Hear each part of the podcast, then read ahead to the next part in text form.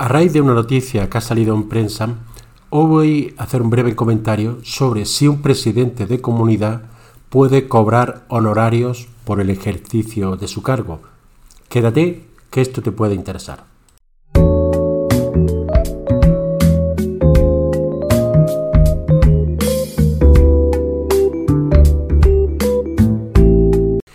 Hace unos días se ha publicado una noticia de que un presidente de una comunidad de propietarios en la localidad de Estepona, en la provincia de Málaga, tenía un sueldo de 86.700 euros anuales, es decir, más de 7.200 euros mensuales.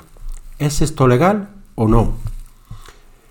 Según se deduce de la información que suministran, justificaban que cobraba este sueldo, que es un sueldo superior, por ejemplo, similar al que cobra el presidente de la Junta de Andalucía o muy similar también al que cobra el presidente del Gobierno de España, lo justificaban en que se establecía como un sueldo de administración gerente de la urbanización.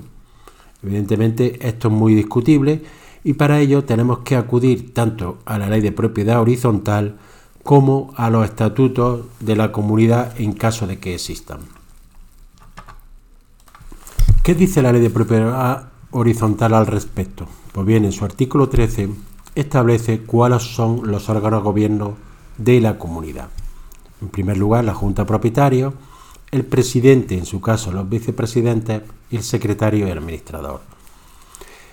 Eh, puede establecerse también en los estatutos, si ya viene reflejado, o por acuerdo mayoritario de la Junta Propietaria, otros órganos de gobierno de la comunidad, sin que ello suponga menoscabo de las funciones y responsabilidades frente a terceros que la ley atribuye a los que hemos mencionado anteriormente. Pues bien, el presidente siempre tiene que ser nombrado entre los propietarios, mediante elección o subsidiariamente mediante turno rotatorio o sorteo. El nombramiento será obligatorio, si bien el propietario designado podrá solicitar su relevo al juez dentro del mes siguiente a su acceso al cargo, invocando razones para ello.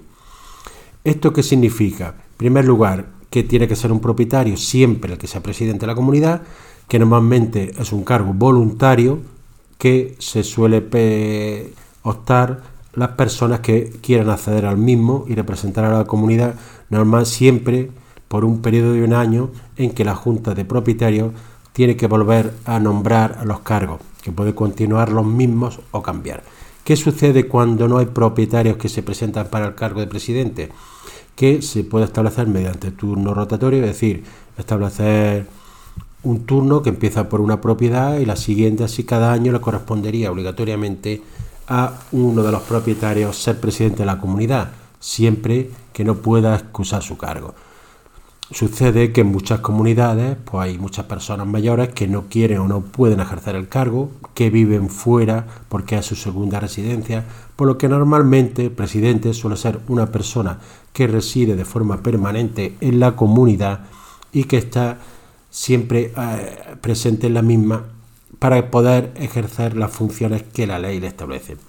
Pero ¿cuáles son las funciones que establece la ley? Simplemente, en respecto al presidente, dice que ostentará legalmente la representación de la comunidad en juicio y fuera de él en todos los asuntos que le afecte. Es decir, el presidente es quien representa a la comunidad en todos los aspectos, tanto si hay que ir a juicio como en cualquier ámbito de actuación de la comunidad. ¿Puede haber otros cargos distintos a los que prevé la ley? Sí, no hay ningún problema porque, como dice la misma en el apartado primero, dice que podrán establecerse otros órganos de gobierno de la comunidad, sin prejuicio de que siempre es obligatorio, siempre todas las decisiones las tiene la Junta de Propietarios y siempre tiene que haber un presidente. ¿Se podría establecer una figura de administrador gerente?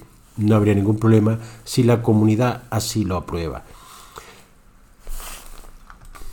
Pero además, eh, aparte de lo que dice la ley, hay que acudir a los estatutos de la comunidad. Muchas comunidades no tienen estatutos, si son comunidades pequeñas, son bloques que no tienen muchos servicios, es muy normal que no existan estatutos regulándose simplemente por la ley de propiedad horizontal. Pero cuando estamos entregando urbanizaciones, eh, comunidades que tienen muchos servicios, comunidades grandes, lo normal es que sí existan estatutos que se realizan al principio, al constituirse la comunidad propietaria y que están inscritos en el registro de la propiedad. Estos estatutos son norma vinculante para los propietarios. Esto no se debe olvidar, porque lo que, lo que establecen los mismos debe de ser acatado por todos los propietarios. En este caso en concreto, parece ser que en los estatutos sí dice que los cargos de la comunidad son gratuitos, por lo cual evidentemente el presidente no puede cobrar un sueldo por ejercicio de su cargo. Se intenta enmascarar esta figura, según eh, dice esta información, mediante diciendo que lo que, lo que ejerce esta persona es un cargo de administrador gerente, es decir, una especie de gerente de la comunidad de propietarios. Lo que es extraño también es que la comunidad haya aprobado este cargo, pero puede suceder que haya propietarios que estén a favor, que se pongan de acuerdo, por lo cual sería gravemente perjudicial para el resto de los propietarios. Por eso habría que acudir a los estatutos, impugnar ese acuerdo, porque entiendo que en la mayoría de los casos es ilegal. ¿Se puede contratar a una persona para que ejerza funciones distintas de administrador o de gerente de una comunidad? Sí, siempre que sea aprobada por la comunidad. Normalmente estas funciones las ejercería un administrador, que puede ser administrador externo puede ser un propietario. En este caso sí se podría retribuir el cargo como administrador de la comunidad, siempre que fuera aprobada por la comunidad y dentro de unos límites que consideramos razonables, porque cobrar más de 7.200 euros al mes por ser administrador de una comunidad nos parece realmente abusivo.